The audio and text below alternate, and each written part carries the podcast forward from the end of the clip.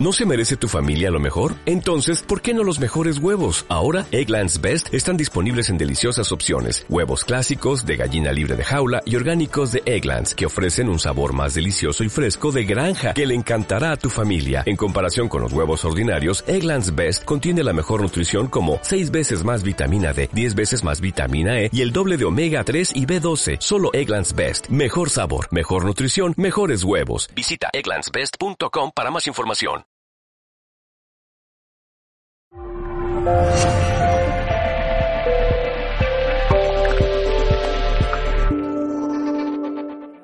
Yo en un principio quería hablar sobre, sobre el último libro, efectivamente, de conspiraciones contra la humanidad, que todavía no está en las librerías porque acabamos de recibir una cajita con unos cuantos ejemplares eh, bueno, pues como autores. Eh, yo quería hablar de esto, pero Robin me propuso que, dado que es un monográfico sobre el tema ovni en general, pues eh, que hablara de abducciones, que es el tema por el que me, he decantado en la investigación. Quiero decirles que mm, yo mm, llevo en el tema del misterio en general, el tema ovni en particular, prácticamente toda mi vida, desde niña, desde adolescente. Primero, como aficionada, asistiendo a congresos, asistiendo a conferencias, haciendo preguntas a los investigadores, leyendo libros y demás, y luego ya como profesional a tiempo completo, y bueno, pues tuve una vida bastante activa. Digo, tuve una vida bastante activa porque en el año 2000 hice un alto en mi vida para dedicarme a otras cuestiones periodísticas, el mundo de la televisión. Eh, nos trasladamos, eh, Salvador Freixedo, mi marido, y yo nos trasladamos a Galicia. Entonces allí empecé a trabajar para la Administración, dirigiendo una revista de turismo de la Diputación de Orense. Empecé a trabajar también en la televisión, trabajé en Popular Televisión Galicia de ámbito autonómico, algo así como TV3, pero en castellano lo hacíamos nosotros. Y bueno, estuve eh, separada del tema ovni profesionalmente durante 15 años. Por eso he seleccionado unas cuantas, em, unas cuantas em, Mm, fotografías, diapositivas, un poco para contarles lo que eh, fue mi vida a tiempo completo antes de 2015 que volví a aterrizar en el mundo del misterio. Bien, pues durante este tiempo pues yo me tenía comparecencias en radio, en prensa, en televisión, asistía a congresos tanto nacionales como les decía internacionales. Aquí es en Brasil, eh, Costa Rica, Madrid, en Puerto Rico, en Los Ángeles, en Estados Unidos, donde tuve oportunidad de conocer, de compartir en primer lugar panel con las vacas sagradas del momento en el mundo en el mundo de los ovnis y también de hacer amistad con muchos de ellos. Algunos han pasado ya de nivel, han fallecido, pero bueno, pues ahí sigue su investigación y ahí sigue su obra. Esta es una foto que me gusta mucho que tenemos en la esquina, el gran Stanton Friedman, que también hay que recordarlo, aunque todavía vive John Carpenter, un experto psicólogo en abducciones con el que aprendí mucho, Salvador Freixedo, en la esquina de acá, eh, Roberto Pinotti, el gran, ufólogo italiano, y a mi lado eh, está el gran contactado Travis Walton. Travis Walton protagonizó una de las historias de abducción para mí más interesantes. Yo creo que es el caso de abducción mejor investigado, un auténtico expediente X les paso unas cuantas imágenes muy deprisa. Ah, bueno, quería decirles que durante ese tiempo de mi vida superactiva, pues publiqué eh, libros, eh, Los habitantes ocultos del planeta, que publiqué en 1991-92, OVNIS Alto Secreto, en el 95, y luego Abducciones, que es un libro que tengo aquí que publiqué en 1998, fue mi última eh, publicación sobre el tema. Y bueno, pues ahí hice la suspensión de mi actividad. Quiero decirles que eh, me lo han preguntado muchas veces si es que había sido vetada o me habían amenazado, porque yo no publicaba, yo no hacía, no publicaba casos ovnis de pues avistamientos, una luz que pasó, un testigo que dice que vio, no. Yo estaba siempre involucrada, no sé cómo me las arreglaba, pero mis casos siempre eran casos de ovnilogía fuerte. Siempre había algún suicidio, alguna muerte, alguna desaparición y siempre estaban las fuerzas del, orden, la policía investigando y demás. Ahí en concreto estoy investigando con la policía de Puerto Rico sobre aquel fenómeno chupacabras de aquella mm, bestia que aparecía y dejaba a los animales sin sangre. Eh, que esto no era realmente ninguna broma. Eh, siempre me ha llamado la atención dentro del fenómeno ovni, aunque siempre me interesó la casuística en general, en cualquiera de sus vertientes, el tema de que hemos llamado ovnis en la antigüedad u ovnis de tiempos pasados, pues siempre me llamó la atención. Hay cantidad de vestigios, tanto en petroglifos y esculturas, como en cuadros medievales, incluso en el arte rupestre, de, que nos están indicando la injerencia, la visita eh, de estos seres, a mí me gusta llamarlos extrahumanos, porque no sé su procedencia, no sé si son procedentes de otras dimensiones, de otros niveles de existencia, de otras realidades, mm, no sabemos. Entonces preferimos, yo prefiero llamarlos extrahumanos. Y mm, el tema de ovnis en la antigüedad siempre me interesó. Nos estarán secuestrando, decía aquí hace ya unos, no sé, pues 15 años, 16 años o 17. Bien, pues todo, todo apunta a que algo está ocurriendo, que efectivamente el fenómeno de la abducción, yo siempre dije que era eh, lo más casi lo más eh, importante del fenómeno ovni, también es lo más, digamos, entre comillas, delirante, porque si ya queda en el mundo ajeno a nosotros, en nuestra realidad diaria, si queda raro decir que tenemos seres que nos visitan en naves, que el fenómeno ovni es algo real, si luego añadimos que encima vienen y que se llevan a personas humanas a las que someten a exámenes médicos, entonces esto ya es casi de manicomio, pero esto realmente está ocurriendo. Las abducciones pueden ser de dos tipos. Pueden perpetrarse en espacios abiertos, en general durante la noche y cuando se viaja en coche, y también se pueden producir en el interior del hogar.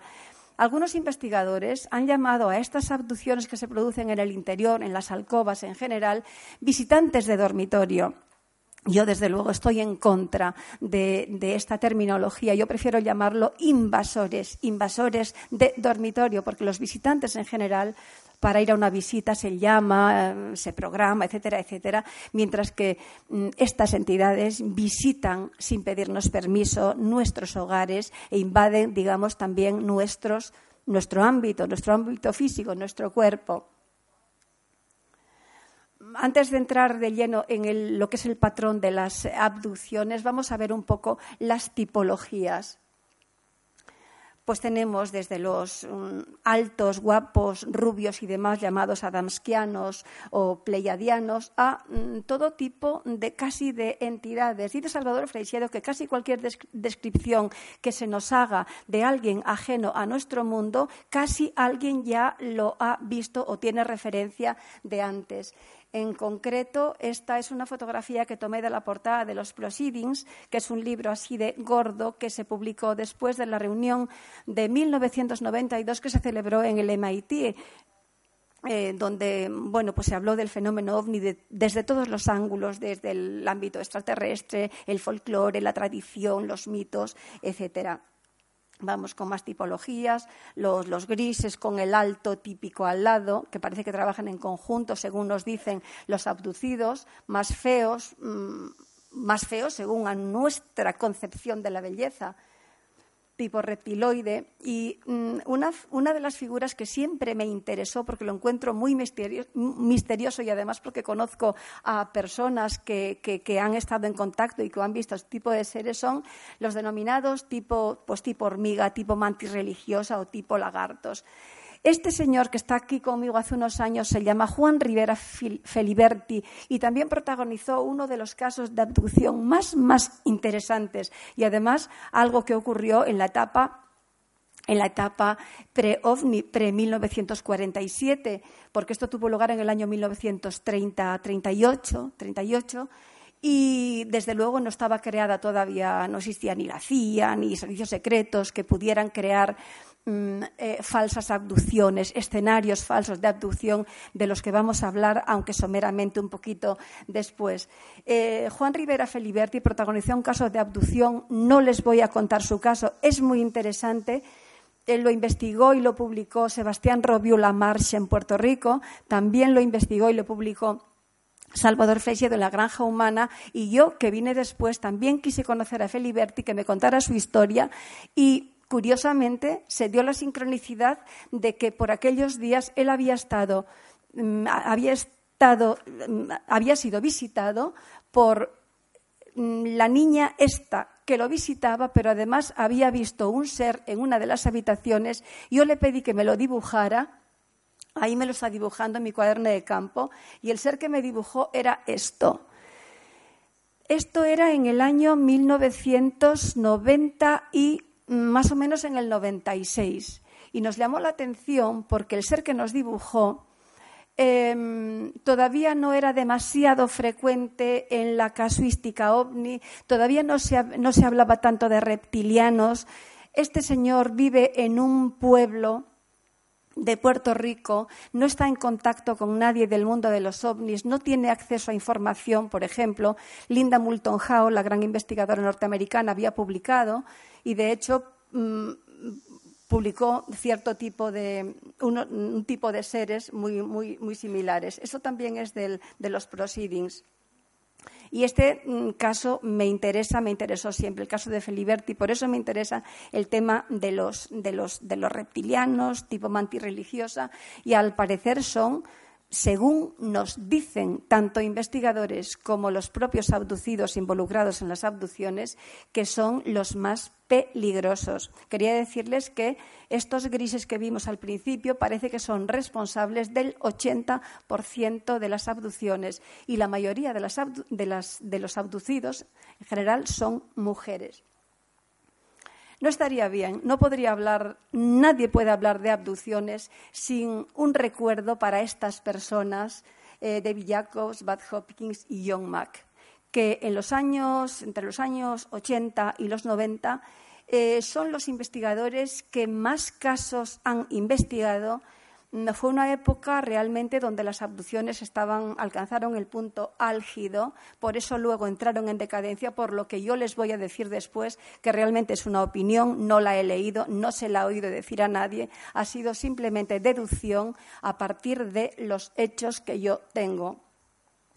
En esta etapa se publicaron libros muy importantes sobre, sobre el tema de estos autores y de otros. Mm, vamos a dejarlos ahí y vamos a hablar, vamos a retomarlos después para ver qué ocurrió con ellos cuando yo les comente un poco mis humildes conclusiones de todo esto. El patrón de la abducción normalmente cuando se produce en el, en el exterior, la persona va o está en un campo, en general suele ir en coche, viajando, como les digo, durante la noche, solo o acompañado de su familia o amigos. Las abducciones también pueden ser múltiples. En este caso suelen ver una luz, que esa luz se va acercando, suele haber fallos electromagnéticos, a veces las luces no funcionan, a veces el motor se para, la luz se acerca cada vez más y mm, de pronto no saben qué ocurre, pero ellos se encuentran nuevamente en el coche. Suele haber un tiempo perdido, pero normalmente no recuerdan qué le ocurrió, tanto en este tipo de abducción como la que se produce en, el interior del hogar, em, el sujeto no suele recordar nada. Se parece que solamente una cuarta parte de, los, de las personas abducidas recuerdan luego eh, su historia, su experiencia de abducción. Em, otros mm, tienen como reminiscencias, hay retazos, como si hubieran soñado algo, a veces tienen mal sabor de boca o tienen algunos síntomas físicos y psíquicos de los que vamos a hablar aquí. Bueno, así es más o menos eh, tienen lugar las abducciones eh, fuera en el campo. Cuando se viaja en coche hay una especie de, chorro de luz mediante el cual pues son, succionados. Esto es una, mm, es una diapositiva que es una recreación del secuestro de Travis Walton, como les decía, es un es un caso que a, mí me, que a mí me gusta mucho, que fue muy famoso en su tiempo. Allen Hynek dijo que este caso era auténtico. Tuvo enemigos, pero tuvo enemigos que podemos explicarnos por qué. Hay un psicólogo muy, perdón, un hipnólogo muy conocido que, bueno, al, al estar el matrimonio Lorenzen investigando ya el caso y demás, él quería monopolizarlo y como no le dieron entrada, para, por lo menos para él solo, pues se dedicó a desprestigiarlo. Pero bueno, este es el ovni que, vio, que vio Travis, que, y esto es todo, lo, todo el revuelo que se armó en el pequeño pueblo de Glen Flake en, en, Arizona fueron sometidos al polígrafo, pero bueno, eso no quiere decir que eh, el que en el polígrafo efectivamente diga que dice la verdad, efectivamente, no quiere decir que sea fiable al 100% el caso, porque el sujeto puede, puede, puede no mentir, sino decir lo que realmente cree que vio, aunque realmente eso no haya sucedido. No ocurre esto en este caso. Yo creo que realmente el caso es auténtico. Estos son los, seres que vio Travis, tenían una burbuja eh, alrededor. Estos son escenas, además de la película que se hizo sobre, el caso, en la que aparte de estos rubios había mm, otros seres, pues él describió como más repulsivos y que le infundían temor. Luego se hizo una película, la Paramount, él firmó con la Paramount para la filmación de Fuego en el Cielo. Mm, metieron muchas cosas, él no estaba de acuerdo porque querían convertir el caso para que fuera más llamativo para el público, hacerlo añadirle un poco de morbo y hay algunas cosas que aparecen en la película que nunca sucedieron. Pero bueno, lo interesante es que el caso está ahí. Yo he tenido oportunidad de compartir durante 15 días con Travis Walton y mm, yo creo que Travis Walton es muy sincero y ahí, aunque luego se publicó después los grandes críticos y demás, que, que posiblemente haya sido también cosa de la CIA, yo en concreto, otros sí, pero el caso de Travis Walton no creo que tenga nada que ver con la CIA. Fire in the Sky, él publicó la, eh, no su biografía, sino, sino su historia. Y aquí lo estoy entrevistando hace también bastantes años. Bien, vamos, las personas que, que son secuestradas en el interior de su casa, en general cuando están en la alcoba, pues mm, bueno, suelen, suele ser también durante la noche, la persona puede también estar sola o acompañada, quiere gritar, quiere moverse, quiere avisar a su esposo, a su marido, pero no puede absolutamente articular palabra ni movimiento. Entonces dicen que son levantados de su cama y que con estos mm, aliens traspasan, burlando todas las reglas de la física conocida, la pared, la ventana y que son llevados, dicen, o bien a una nave suspendida cercana, mm, en un sitio cercano, o bien a una base extraterrestre en el fondo del mar o en una montaña y sometidos a exhaustivos análisis médicos. Hay algo muy curioso y que durante muchos años ha tenido a los investigadores y aún los tiene, porque esto realmente es un misterio. Y aunque se diga por aquí que es que la, es que la ufología ha cambiado, vamos a ver, ha cambiado, ha cambiado la sociedad, hemos cambiado todos, pero estamos aún en mantillas. Yo no sé si algún día sabremos qué es exactamente el fenómeno ovni, cuál es su origen, cuál es su procedencia, cuáles son sus intenciones, porque efectivamente hipótesis de trabajo tenemos muchas y cada investigador en general suele tener la suya propia que la adapta también a su a su bagaje cultural, a su manera de pensar, a sus ideas y a sus inclinaciones. Hay un componente también muy subjetivo en los investigadores, tenemos que decirlo y tenemos que, que reconocerlo, pero algo que nos descuadra un poco y que, de hecho, en alguna ocasión, al principio, sobre todo, cuando empezamos la investigación, nos hacía sospechar de lo que contaban los abducidos es que nos decían, eh, sí, había unos grises, había otro gris más alto y había también reptilianos e incluso había personal militar. Y todo esto pues nos sonaba que incluso decíamos, bueno, dice esto es una fabulación, no puede ser verdad. Hay que dejarlo ahí. Hay que dejarlo ahí, en efectiva, efectivamente, porque luego todo nos sirve. A veces, cuando un caso le hacemos así, lo tiramos a la papelera, luego, durante pasa un, pasa un tiempo, pasan años y queremos rebuscar aquello porque, porque empezamos a encontrarnos con una oleada de casos que nos dicen aquello que nosotros habíamos desechado porque nos parecía demasiado delirante, demasiado incomprensivo. Luego vamos a hablar por qué seguramente ocurre que diferentes tipologías estén alrededor de estas mesas cuando hacen estos exámenes médicos. Bien, tenemos la hipnosis como prueba, una de las mm, lo, lo que se consideró más fiable, entre comillas, más fiable Digo porque no es fiable al 100%. No sé en qué porcentaje suele ser eh, fiable. Yo practiqué hipnosis con abducidos. Mm, me gustó mucho poner aquí, a lo mejor algunos, algunos son, son, muy jóvenes y no lo conocen, pero es una foto del profesor Fassman con el que yo tuve la oportunidad de hacer hipnosis. La primera vez que yo hice un curso de hipnosis con él fue un grupo, a un grupo de odontólogos que precisamente estaban allí para poder eh, aprender a anestesiar con la hipnosis y no tener que poner esas inyecciones tan, tan horribles. Y, bueno, pues luego seguía perfeccionando la hipnosis, incluso, bueno, pues estuve con, con Bud Hopkins en Nueva York en, cuando él trabajaba con, lo trabajaba porque falleció de cáncer y además asqueado de la vida por la gran faena que le hizo el sistema que ahora les, que ahora les comentaré.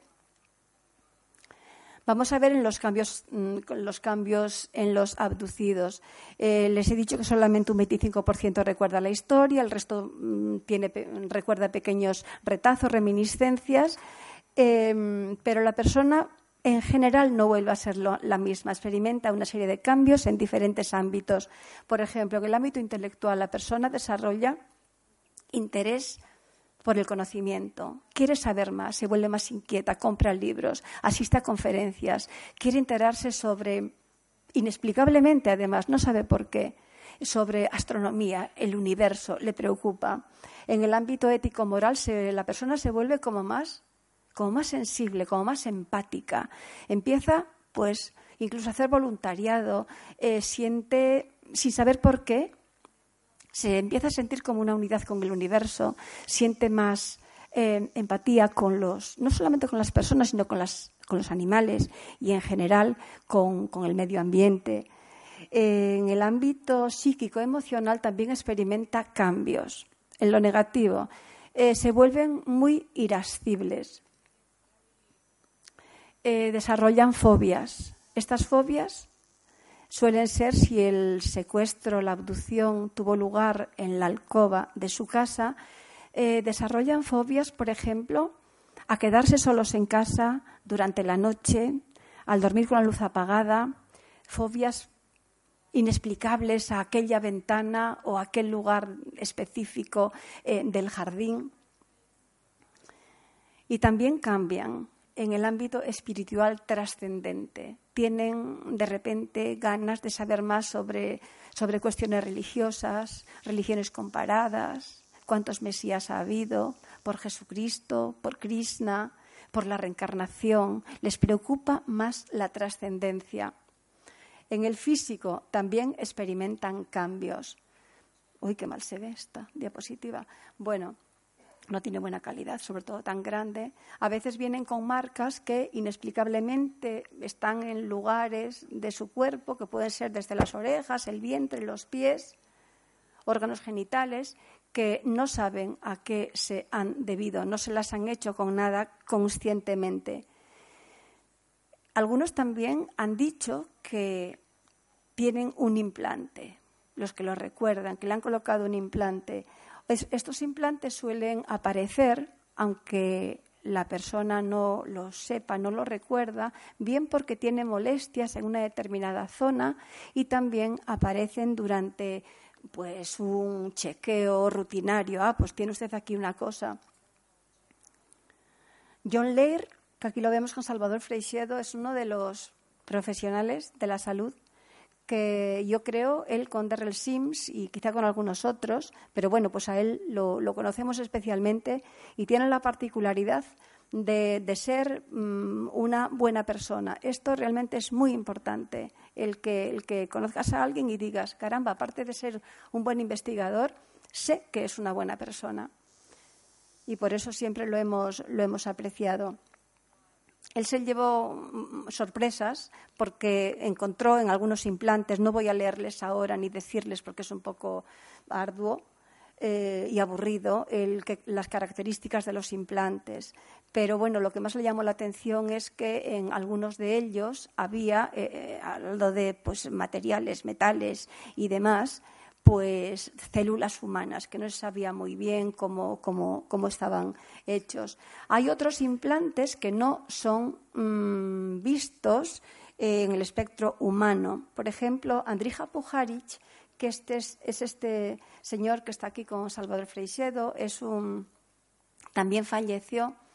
Él trabajó para la, trabajó para la CIA, trabajó en la, estuvo involucrado en la guerra psicotrónica, es un hombre muy, muy inteligente, tiene, fue candidato a premio Nobel, tiene varios, varios inventos. Aquí lo conocemos en el Congreso de Costa Rica del año 1985, donde él hablaba de las famosas ELF, que luego hablaríamos después de ese año un poco todos las famosas extremely low frequencies, frecuencias extremadamente bajas, que son tan dañinas para, sobre todo para los animales y dañinas para los humanos porque daña los cromosomas y bueno, pues nos hace auténticos estragos en lo físico y en lo mental. Pujaric trabajaba con un grupo de niños en lo que, llamamos, en lo que se llama eh, visión extraocular o dermoóptica.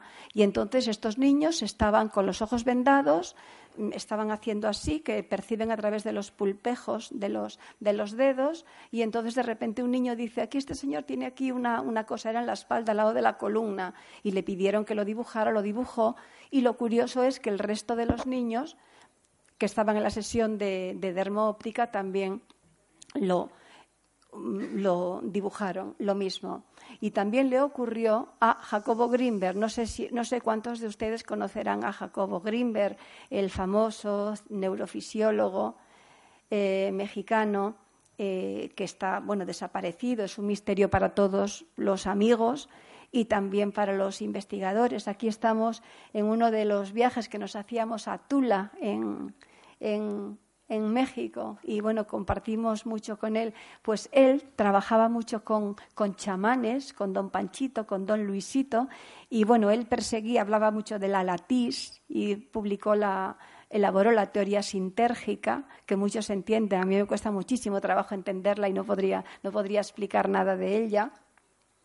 Salvador Fresiedo siempre le decía, Jacobo, pero ahora cuéntamelo, pero un cristiano que te podamos entender, porque no te hemos entendido nada pues Jacobo Greenberg también trabajaba con niños haciendo visión extraocular y también eh, encontró eh, un par de implantes en, dos ocasiones aisladas con, con diferentes niños.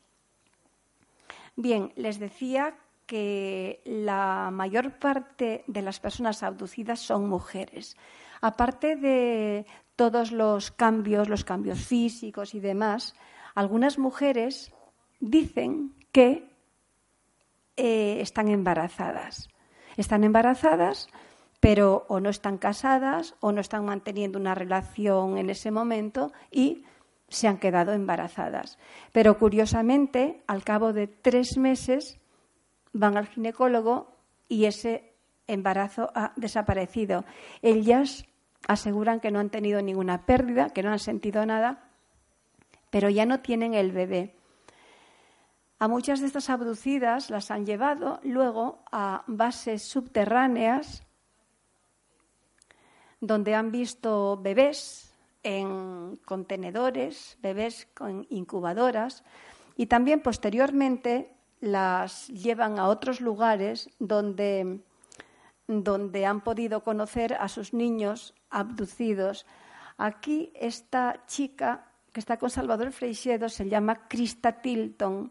Krista Tilton es una de estas mujeres abducidas mm, que tuvo también relaciones con un, con un extraterrestre y que bueno pues tiene, tiene pues algún niño que está viviendo pues con el padre extraterrestre en estos lugares y entonces ella es una de las que informó de estos de estas incubadoras, de estos lugares que hay con muchos bebés.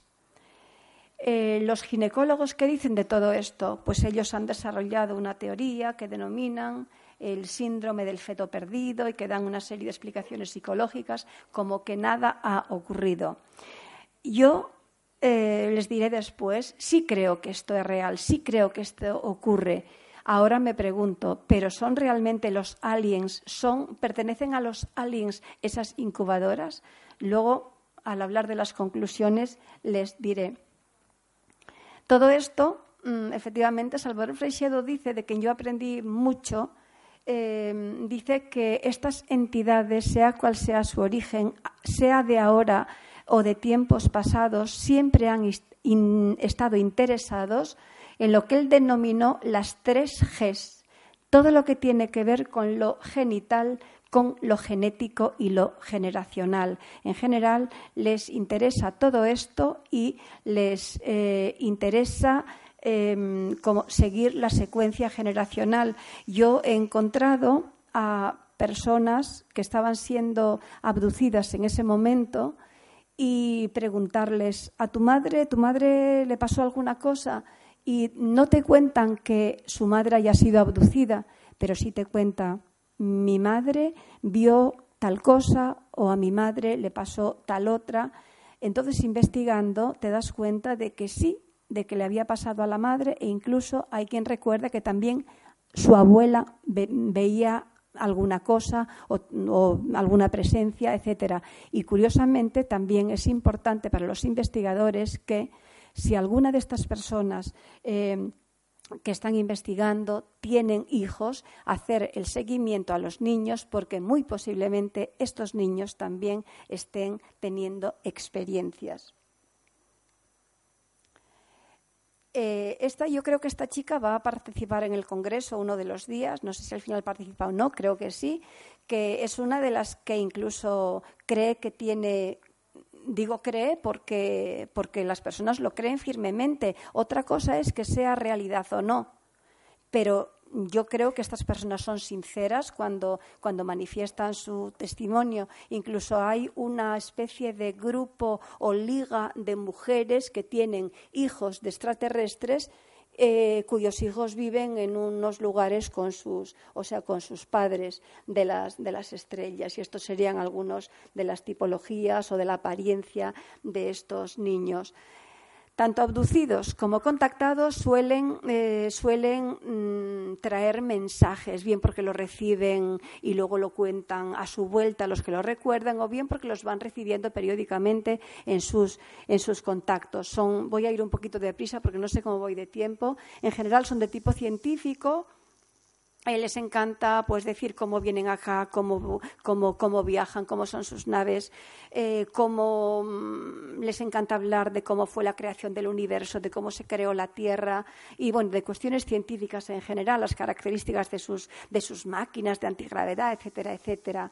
Eh, mensajes también de tipo ético-moral religioso. Nos hablan incluso de su, de su Dios y de, y de cómo conciben ellos las religiones, nos hablan incluso de reencarnación y nos hablan de la vida después, después de, la, de la muerte, de su vida, de su vida después de su muerte, porque tampoco son inmortales, aunque dicen que eh, su vida es muchísimo más larga que nosotras, que la nuestra.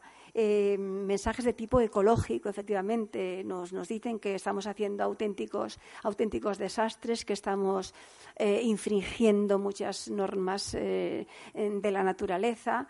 Y, bueno, que tenemos que ser mejores. Nos tiran de las orejas. Claro, no conozco a ninguno de ellos que digan que el clima está cambiando pero no porque usemos desodorantes, sino porque seamos tan malos o tiremos plásticos, que todo puede contribuir, pero ninguno de ellos que yo sepa, no tengo constancia, que haya dicho que sí, que están cambiando el clima, el famoso HARP, y que, bueno que son los que son los malos del mundo los que los que nos están engañando culpándonos y que sin embargo son ellos los que con sus emisiones de microondas y demás y de hecho están experimentando pues en algunos sitios incluso en España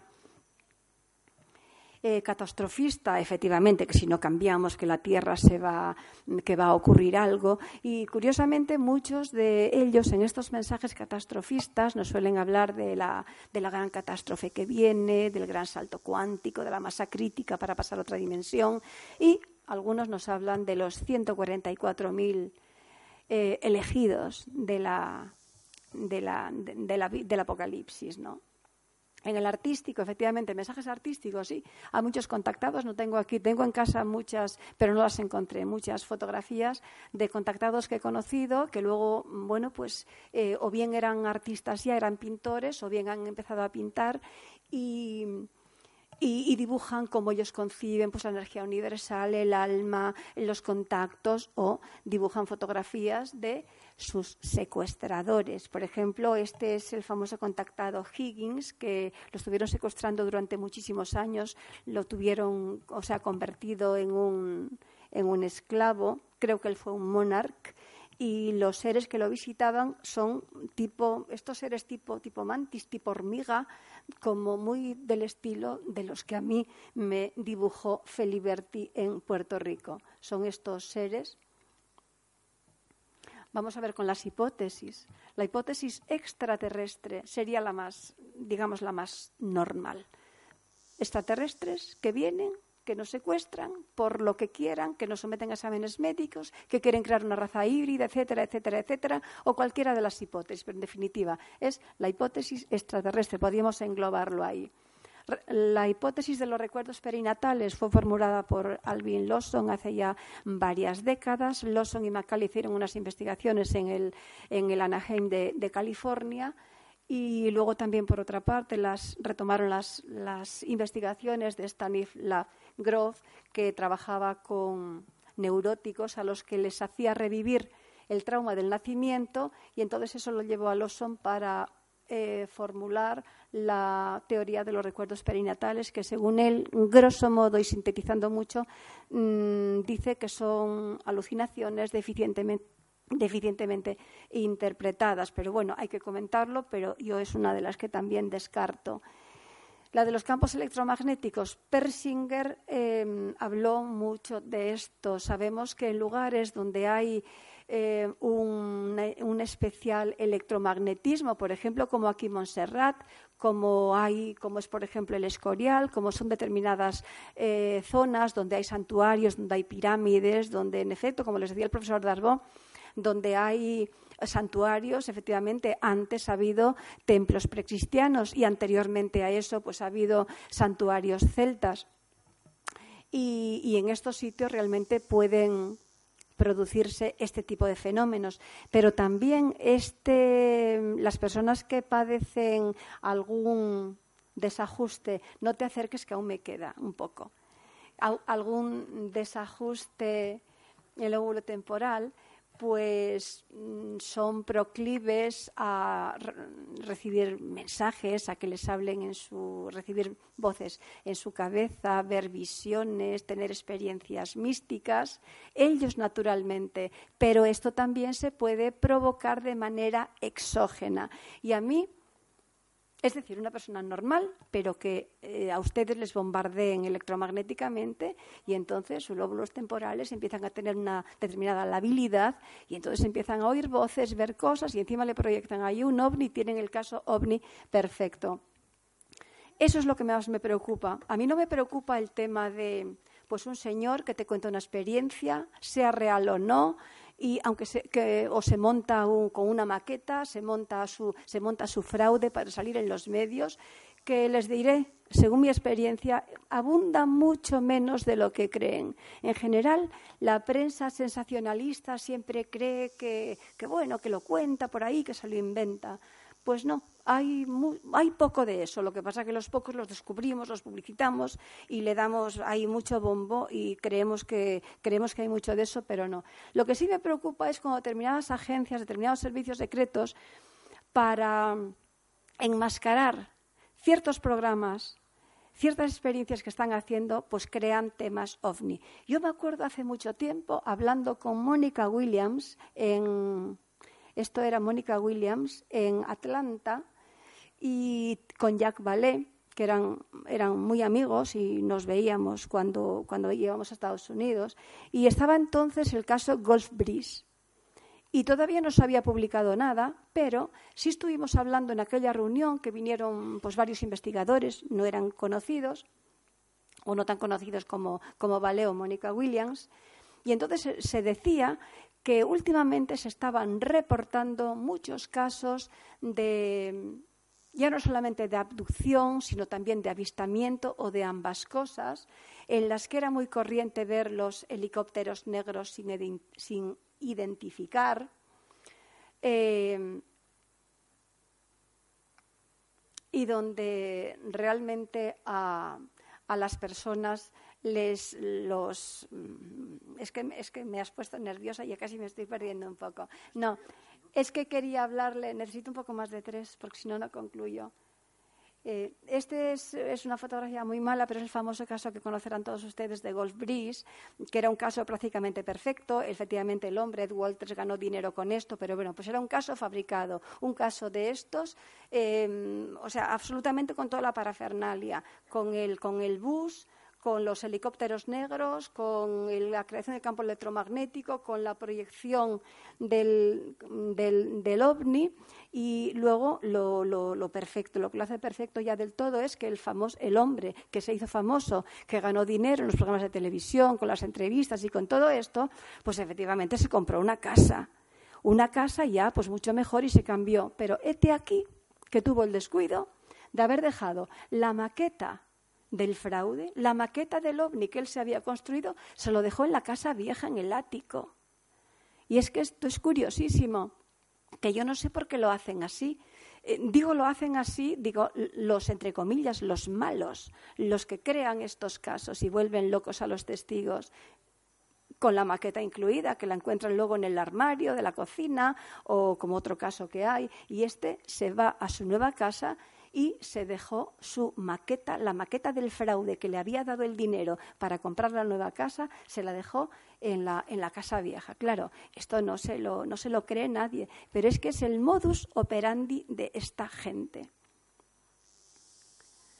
Bien, eh, les decía antes de, que había una gran confusión cuando veíamos a las personas tumbadas en la camilla con personal, incluso con personal militar, pues decíamos, mm, qué raro esto. Bien, pues luego se publicó, salió a la luz mm, la concreción de todo esto en un libro de mm, Milabs, Military Abduction, mm, donde ya se ponía por escrito lo que muchos ya llevábamos sospechando, que es que muchas de las abducciones que se estaban perpetrando en ese tiempo, entre el final de los 70, final de los 70, los 80 y los 90, pues eran no realmente de extraterrestres o de aliens, sino perpetradas por esta, esta gente de, bueno, pues de las agencias, sea la CIA o sean determinados, determinados gobiernos. Que estas abducciones se diferencian mucho de las, de las abducciones realmente reales. ¿no? Por ejemplo, mientras,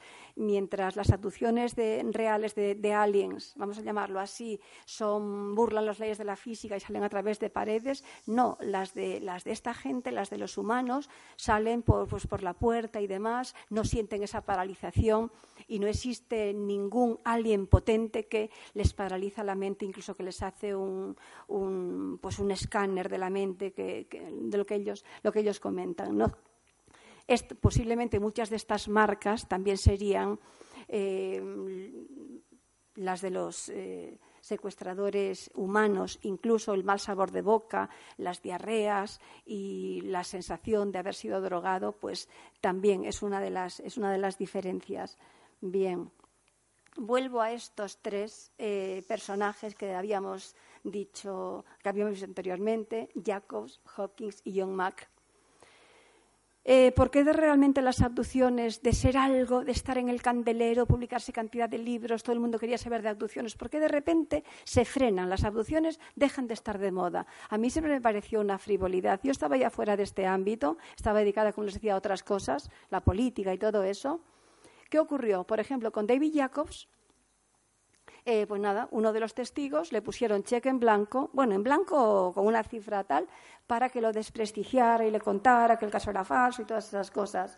Booth Hopkins, pues Booth Hopkins nada menos que la Dulce Carol, que yo la conocí y bueno, pues nadie iba a decir que alguien que colaboraba con él en todos los casos, que le transcribía las cosas y que trabajaba codo con codo, luego le fueran a pagar para que hablara mal de Hopkins y le y dijera que bueno, que él sabía que publicaba cosas de tal persona, pero y sabía que esa persona eh, le había mentido. Ojo, quiero decirles una cosa, yo Hace unos cuantos años encontré en la revista Cábala de estos temas, que me parece que es una revista de Venezuela o de algún sitio de, Sudamérica, un gran póster con unas, con unas naves y allí ponía, los contactados, cuanto más mienten, cuanto más se disparatan y cuanto más se contradicen, más pruebas dan de ser auténticos contactos. Y firmaba Salvador Freixedo. Era una frase que habían extractado de uno de sus libros. ¿Y por qué mienten? ¿Por qué te cuentan ahora una cosa y por qué luego te la cuentan diferente? ¿Por qué te dicen que esto era rectangular, pero luego a lo mejor era, no era rectangular, era. Pues porque realmente cuando estamos contando en nuestro mundo concreto y tangible algo que es como de otra dimensión real, pues hay siempre degradación y hay siempre, por eso el, testigo miente, pero no porque él quiera mentir, que a veces de todo hay, por supuesto. Estás eh, eh, fuera de tiempo, pero, te sugiero déjame que, siga un poco fuera de como tiempo. renuncias a tu, a tu parte de preguntas y podemos alargar. déjame un poquito, déjame un poquito, que es que ahora, es que si no les... Bueno, eh, a John ¿qué hicieron? John, bueno, Hopkins murió de pena, murió de cáncer. Hoy en día, sabiendo cómo somatizamos las cosas y cómo el doctor Hammer acaba de, acaba de fallecer ahora, después de haber sido también condenado por el sistema por curar el cáncer, precisamente, pues eh, Hopkins al final murió de cáncer, desprestigiado para algunos, desde luego para los que lo conocimos, no y a John Mack, ¿qué le hicieron? Efectivamente, también intentaron desprestigiarle. Se presentó en su consulta profesor de psiquiatría de Harvard. Tenía también a todos sus compañeros en contra. Y, él, pues bueno, pues lo asesinaron. Lo asesinaron precisamente por, por decir que las abducciones eran reales, y que los abducidos no eran ni psicópatas ni padecían ninguna patología o al menos patología consistente, que sí padecían síndrome de estrés postraumático como consecuencia del gran choque de la abducción. A John Mack lo asesinaron atropellándolo en un campus donde había que ir a 20. Eh, bueno, Rima Leibo me la salta. Bueno, vamos con los desinformadores. Tengo que contar esto porque esto es mi secreto. Mi secreto. En el año 1994, voy muy rapidito, el coronel Wendell Stevens nos tenía preparadas mm, una o dos sorpresas en un congreso que organizó al que fuimos, al que fuimos invitados. No, yo no era invitada todavía.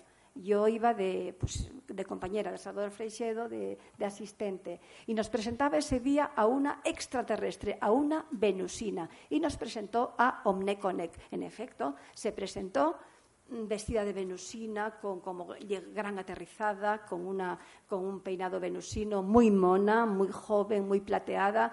Mm, y bueno, pues nadie, nadie, nadie lo creyó. Pero a él le interesaba que creyéramos bueno, que estaban aquí los venusinos. Eh, esta fotografía se ve muy mal y yo creo que no se distinguen las fotos, pero esta reunión se celebró a puerta cerrada Siempre decimos que lo mejor de los congresos no es lo que compartimos, sino que lo mejor de los congresos es lo que se hace luego a puerta cerrada, etcétera, etcétera, en pasillos y demás. A mí me llamó la atención, aunque yo no tenía todavía demasiada experiencia en el mundo este, que mm, después del Congreso nos convocara a, una, a los investigadores a una reunión a puerta cerrada donde eh, si se dan cuenta, bueno, se dan cuenta no, donde solamente, a pesar de ser en, en Estados Unidos, solamente había tres norteamericanos, que son pues, eh, eh, Bob Dean, que es el segundo de aquí, luego está Irene Granqui, que es la gran ufóloga de, Brasil, Enrique Castillo Rincón, bueno, los rusos, los rumanos, bueno, todas las vacas sagradas del mundo prácticamente. ¿Y qué quería? Bueno, pues esas reuniones para qué se hacen? Se hacen precisamente para que desembuchen, perdón por la expresión coloquial, los investigadores y que cuenten eh, a puerta cerrada qué es lo que tienen en sus archivos, cosa que no se cuentan al público, porque bien todavía los casos no están lo suficientemente investigados y lo tienen, lo están investigando, y, pero ahí sí, ahí uno cuenta y ahí uno se abre. Al mismo tiempo, mm, también se opina sobre el encubrimiento, sobre este caso, sobre aquel caso, y de esta manera estos desinformadores que están, en definitiva, trabajando para sus países, para sus gobiernos, pues bueno, pues es su misión y quieren realmente ganarse, ganarse su sueldo. Hay muchos así. Hay del mundo científico muchísimos. Hay del mundo de los ovnis también tenemos desinformadores. Yo voy a hablar solamente de dos militares con los que yo he compartido, no solamente en congresos, sino luego, pues, estando con ellos durante, durante días, durante tiempo, ¿no? Uno de ellos es el coronel Wendell Stevens, a quien está aquí con Fabio Cerpa, a quien le hacen un homenaje ahora en Capilla del Monte. Y bueno, pues es el segundo. Y Wendell, Stevens, pues bueno, pues era, era, coronel y se dedicaba a organizar congresos, a publicar libros sobre contactados, sobre abducidos y demás, pero desde luego estaba intoxicando, mezclando, ¿cómo se intoxica? Mezclando la verdad con la mentira, lo verdadero con lo falso. ¿Para qué? Para que metamos la pata hasta abajo los investigadores, para que caigamos en el ridículo y para que luego, en general, el gran público diga, uff, esto, una bobada. Y luego, claro, propician el que haya programas en la televisión donde, hay, donde va gente, pues un poco hacer el ridículo como pasatiempo para desprestigiar todo esto. Aquí con el coronel Dean, a quien realmente aprecio mucho, a él ya. Y yo creí que aquí que me estaba concediendo la entrevista del siglo y me consigue. Yo ahora leyendo lo que él me contó y lo que yo transcribí y publiqué en esta exclusiva mundial, Mm, bueno, pues es que me da, me da como mucha rabia y desde luego no estoy dispuesta a que me engañen.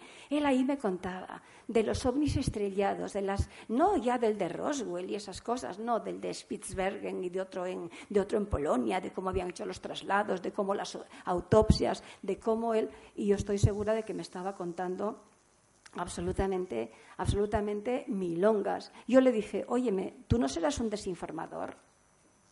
Y bueno, pues me dijo que, claro que no, que él estaba, que él corría gran peligro, que él corría gran peligro con todo esto. Em, ¿Qué vengo a decir con todo esto? Con Wendell Stevens, Wendell Stevens, la fotografía que les enseñé antes de la chica rubia que estaba con Freixedo, que vimos los niños en las, en las, en las em, incubadoras, Em, posiblemente sea verdad que lo han visto, pero no creo que sean extraterrestres que están creando raza híbrida y demás. Yo creo que eh, esto les ha venido muy bien para ellos estar haciendo sus experiencias. Se está investigando con la genética cantidad, se está investigando con todo. No solamente estamos comiendo transgénicos, sino que está habiendo gente transgénica, voy a decirlo así, voy a entrecomillarlo, se está investigando científicamente con, estamos comiendo salmones que tienen la hormona del crecimiento humano. Por ejemplo, es una barbaridad. Se está investigando con humanos para creer para crear con fines bélicos, con otros que desconocemos, con fines de dominio del mundo y demás, se están creando eh, pues nuevos seres humanos o yo no sé como transhumanos y para eso hacen falta personas de diferentes edades, adultas, adolescentes, viejos, niños, pero hacen falta bebés. Aparte de ratas y perros y todo tipo de cobayas, hacen falta cobayas humanos. Y yo esto lo hago como una denuncia y me consta que es así. Y yo no llevo guardaespaldas ni nada, no creo que nadie me ataque. Y ya voy a, ya voy a acabar con esto, los desinformadores. Entonces, ¿Por qué había que desprestigiar a estas tres personas? Porque tenían sus grupos de apoyo donde se reunían las personas que habían tenido esta experiencia y se las ayudaba a poder convivir y a poder liberarse de ese estrés postraumático y que durmieran mejor y todo eso. No, es que ellos habían tocado fondo y ellos se habían, habían descubierto que en ese tiempo no era extraterrestre todo lo que relucía y que amparándose en lo extraterrestre determinadas agencias, determinados humanos estaban burlando la Constitución, burlando todas las leyes y secuestrando humanos para hacer experiencias. Nada más, esto y nada más lo leo, es un parrafito que lo voy a leer nada más y que les, y les digo, a la luz de esto sospecho que en los bebés de Krista Tilton, que dice haber visto la base de dulce y ta, ta, ta, hay algo hay algo muy oscuro porque además esta chica rubia había sido compañera del coronel Wendell Stevens. Estaban separados, pero, y digo, bueno, pues los dos estaban trabajando ahí en, conjunto. Y tengo aquí, estas son seis líneas en letra grande. Nadie puede huir. En el fenómeno ovni corren muchos mitos. Queda muy bien decir que estamos siendo amenazados si contamos esto o lo otro o que trabajamos para el gobierno y nos hemos escapado con algún secreto. No creáis nada de eso. Esta gente no deja cabos sueltos. El sicariato de Estado funciona en esto y en otros ámbitos. Cuando alguien ve algo que no debe ver y lo dice, ha firmado su sentencia de muerte.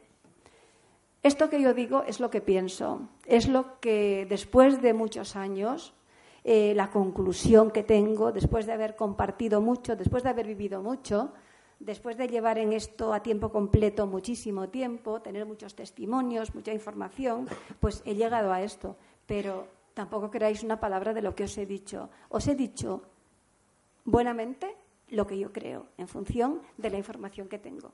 Muchísimas gracias y